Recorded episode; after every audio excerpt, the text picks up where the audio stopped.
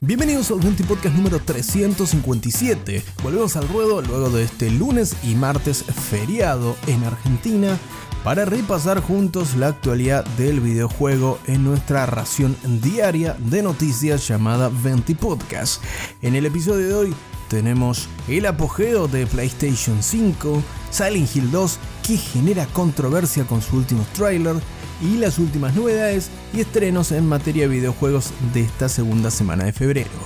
Acompáñame un ratito en tu ración diaria de noticias sobre el mundo de los videojuegos en la media justa. Esto es 20 Podcast.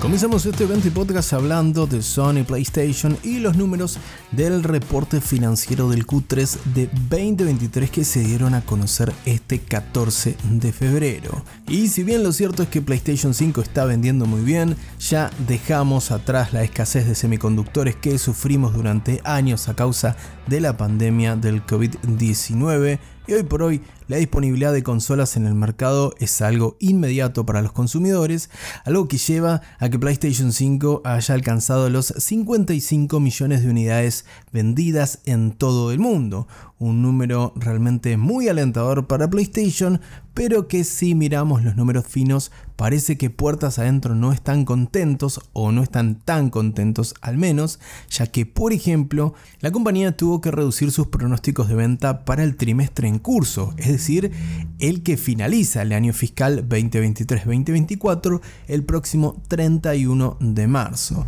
El año pasado Sony había puesto como objetivo que entre los tres últimos meses del año fiscal, es decir, enero, febrero y marzo de 2024, debían venderse unas 25 millones de consolas y han reducido ese número hasta 21 millones, teniendo en cuenta que este es un pronóstico que incluso podría perforar ese piso. Esto, si bien no son números malos, ya que Sony lo está haciendo bastante bien esta generación con respecto a sus rivales directos, como ser, por ejemplo, duplicar el número de ventas de Xbox Series X y S, lo cierto es que se encuentra cerca de 2 millones debajo de lo que había hecho PlayStation 4 en este mismo periodo de tiempo, si alineamos por supuesto los lanzamientos de la anterior generación con la actual. Además, pese a tener ganancias récord en este último trimestre, con el que finalizaron 2023, su máximo responsable actualmente, el señor Hiroki Totoki, destacó el mal rendimiento con respecto a su beneficio operativo que cayó alrededor de un 25% y mencionó que tienen mucho trabajo por delante para mejorar estas métricas y comprender a su vez cómo cuadran con los objetivos de las compañías. En palabras literales del máximo responsable de Sony PlayStation por estas horas, el crecimiento general y la rentabilidad sostenible para márgenes crecientes, ¿cómo se traducirá eso en nuestros objetivos? No creo que la gente entienda esto profundamente, creo que ese es el problema de nuestra organización. Tengamos en cuenta que Totoki actualmente es el máximo responsable de operaciones y de finanzas de Sony, por lo tanto no es un hombre del cual escuchemos mucho de videojuegos, sino más que nada de números y métricas de cómo está rindiendo la compañía. Y lo cierto es que de estos resultados, como te mencionaba, por ejemplo, los beneficios operativos, vieron cómo fueron cayendo en hasta un 25% en la comparación interanual, lo que se traduce que PlayStation está vendiendo bien sus consolas de actual generación, pero no está siendo lo suficientemente eficiente para obtener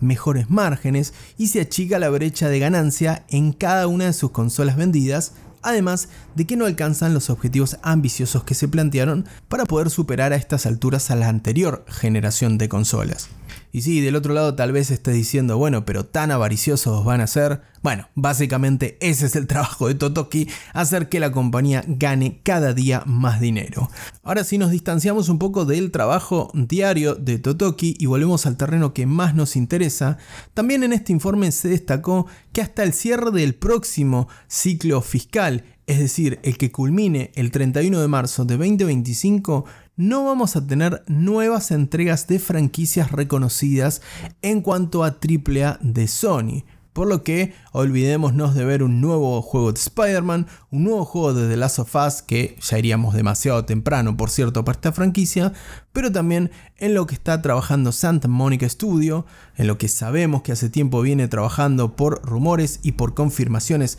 de sus propios protagonistas, el señor Cory Balrock, no vamos a tener novedades al menos hasta después del 31 de marzo del año que viene. Tengamos en cuenta que en cuanto a calendario los próximos grandes estrenos que se vienen para PlayStation son Final Fantasy VII Rebirth y Rise of the Ronin, ambos títulos que estrenarán de forma exclusiva pero que no son de estudios First Party de Sony, ya que son desarrollos de Square Enix y de Team Ninja. Con respecto a los juegos, no obstante, Totoki sí dio su apreciación de que seguirán comprometidos en mejorar los márgenes de ganancia de la organización, pero no resignar nunca la calidad de sus juegos y entregar juegos AAA de gran factura y también juegos como servicio. Por lo que todas las apuestas parecen estar en nuevos lanzamientos o nuevas IP que puedan venir a revitalizar el catálogo de PlayStation 5 en este desafiante 2024 año en el que sabemos que los rumores son cada vez más fuertes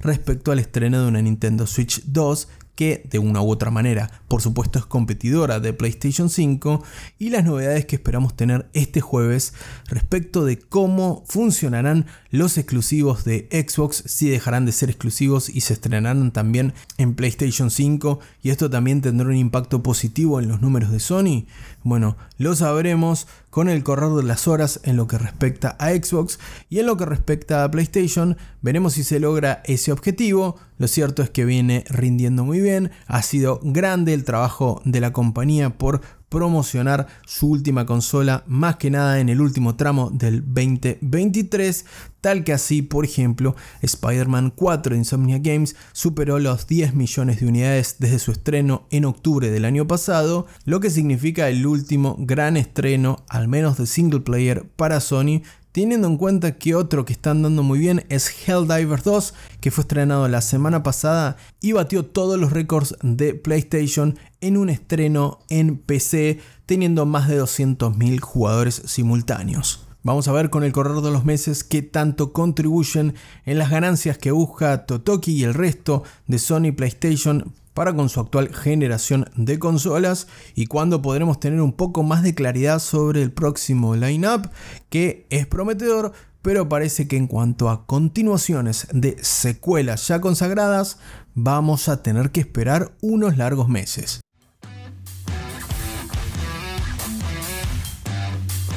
Continuamos este 20 podcast con una nueva polémica en torno a la saga Silent Hill 2, porque sí, si se trata de IPs y Konami, la cosa nunca parece estar tranquila entre la compañía y sus creadores hace ya un largo tiempo. Y en este caso le toca el turno a la gente de Blover Team lidiar con una aparente relación un tanto tensa con Konami, ya que el último tráiler de la remake del legendario título Survival Horror parece que no dejó contento ni siquiera al estudio polaco detrás de esta reinvención del juego. Esto se debe principalmente a que el tráiler mostrado en el último Status Play de Sony PlayStation parece que no logra capturar o transmitir el verdadero espíritu de la obra y lo dejó muy en claro el CEO de Blover Team, el máximo responsable del estudio polaco, al aclarar de que esto es parte de la comunicación y la comunicación corre a cuenta de Konami.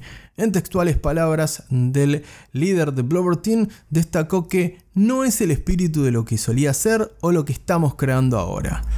Blover Team está trabajando para capturar completamente esta visión romántica de un juego que debutó hace 22 años. Y no solo eso, sino que el polaco mencionó también que cuando los jugadores vean más sobre el juego, lo juzgarán de una manera completamente diferente. Esto en respuesta a una entrevista que se le hizo hace poco para un medio polaco en el que defendió un poco al estudio y la visión con respecto a Silent Hill 2 Remake y la acción que se vio en este trailer del último State of Play en el que, según Babieno, esto corrió exclusivamente a cuenta de Konami que quiso así mostrar la obra. Recordemos, Silent Hill 2 es una de las obras más recordadas de esta franquicia y, por qué no, del género survival horror en su totalidad. Y no es precisamente el juego que se destaque por ser un festival de tiros, sino por tener un ambiente mucho más íntimo a la vez que opresivo. No obstante, creo recordar en palabras de Babieno de que ellos destacaban que estaban reinterpretando Silent Hill 2 Remake y que íbamos a ver también una jugabilidad y mecánicas completamente renovadas y bajo el prisma de lo que podía ofrecer Blovertin. Esto en una entrevista del último año que te comenté aquí mismo en el 20 Podcast. Así que, sin pruebas pero sin dudas, me arriesgo a decir que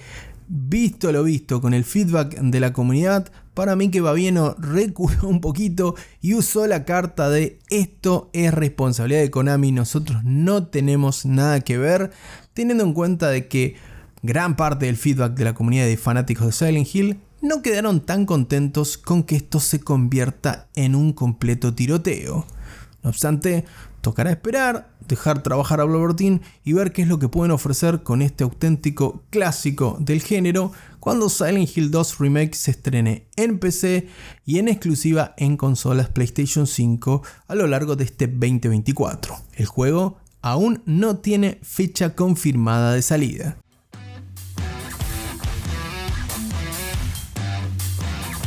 Ahora sí, pese a estar en día miércoles, vamos a repasar los estrenos más importantes del mundo de los videojuegos que nos trae esta segunda semana de febrero. Comenzamos con el estreno del 13 de febrero de este último martes con Vanisher Ghost of New Eden, que llegó a PlayStation 5, Xbox Series X y S y también a PC del estudio Don't Not, los mismos que hicieron Life is Strange, pero que en este caso se embarcan en una aventura RPG de acción y fantasía oscura. También este 13 de febrero, este último martes 13, llegó en exclusiva para PC el título Cliffhanger The Time Shift Warrior de Sun Door Studio, como te decía, solo disponible en PC por ahora en Steam y Epic Games Store, un juego del que ya hablamos anteriormente en el 20 Podcast, que mezcla el roguelite con combates tácticos en el que vamos a tener que usar a nuestros propios clones para poder superar los retos de este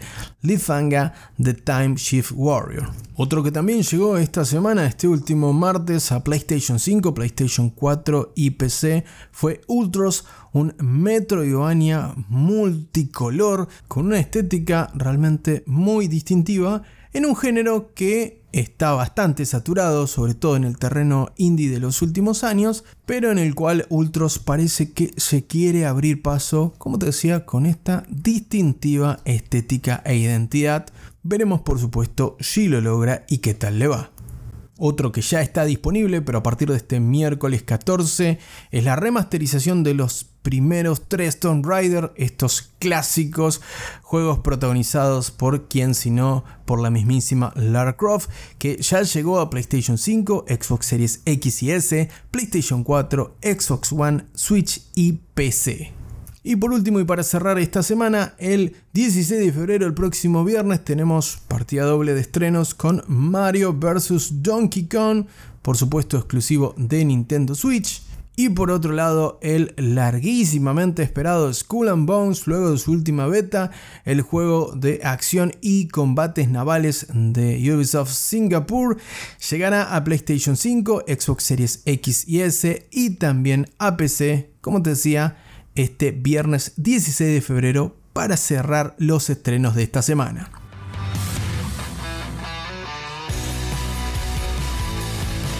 Hasta acá con un nuevo 20 podcast, te agradezco como siempre por la compañía. No te olvides de compartir este episodio en las redes sociales si te gustó este contenido, así me ayudas a hacer crecer este pequeño gran proyecto. Te mando un gran abrazo y que tengas una muy bonita tarde.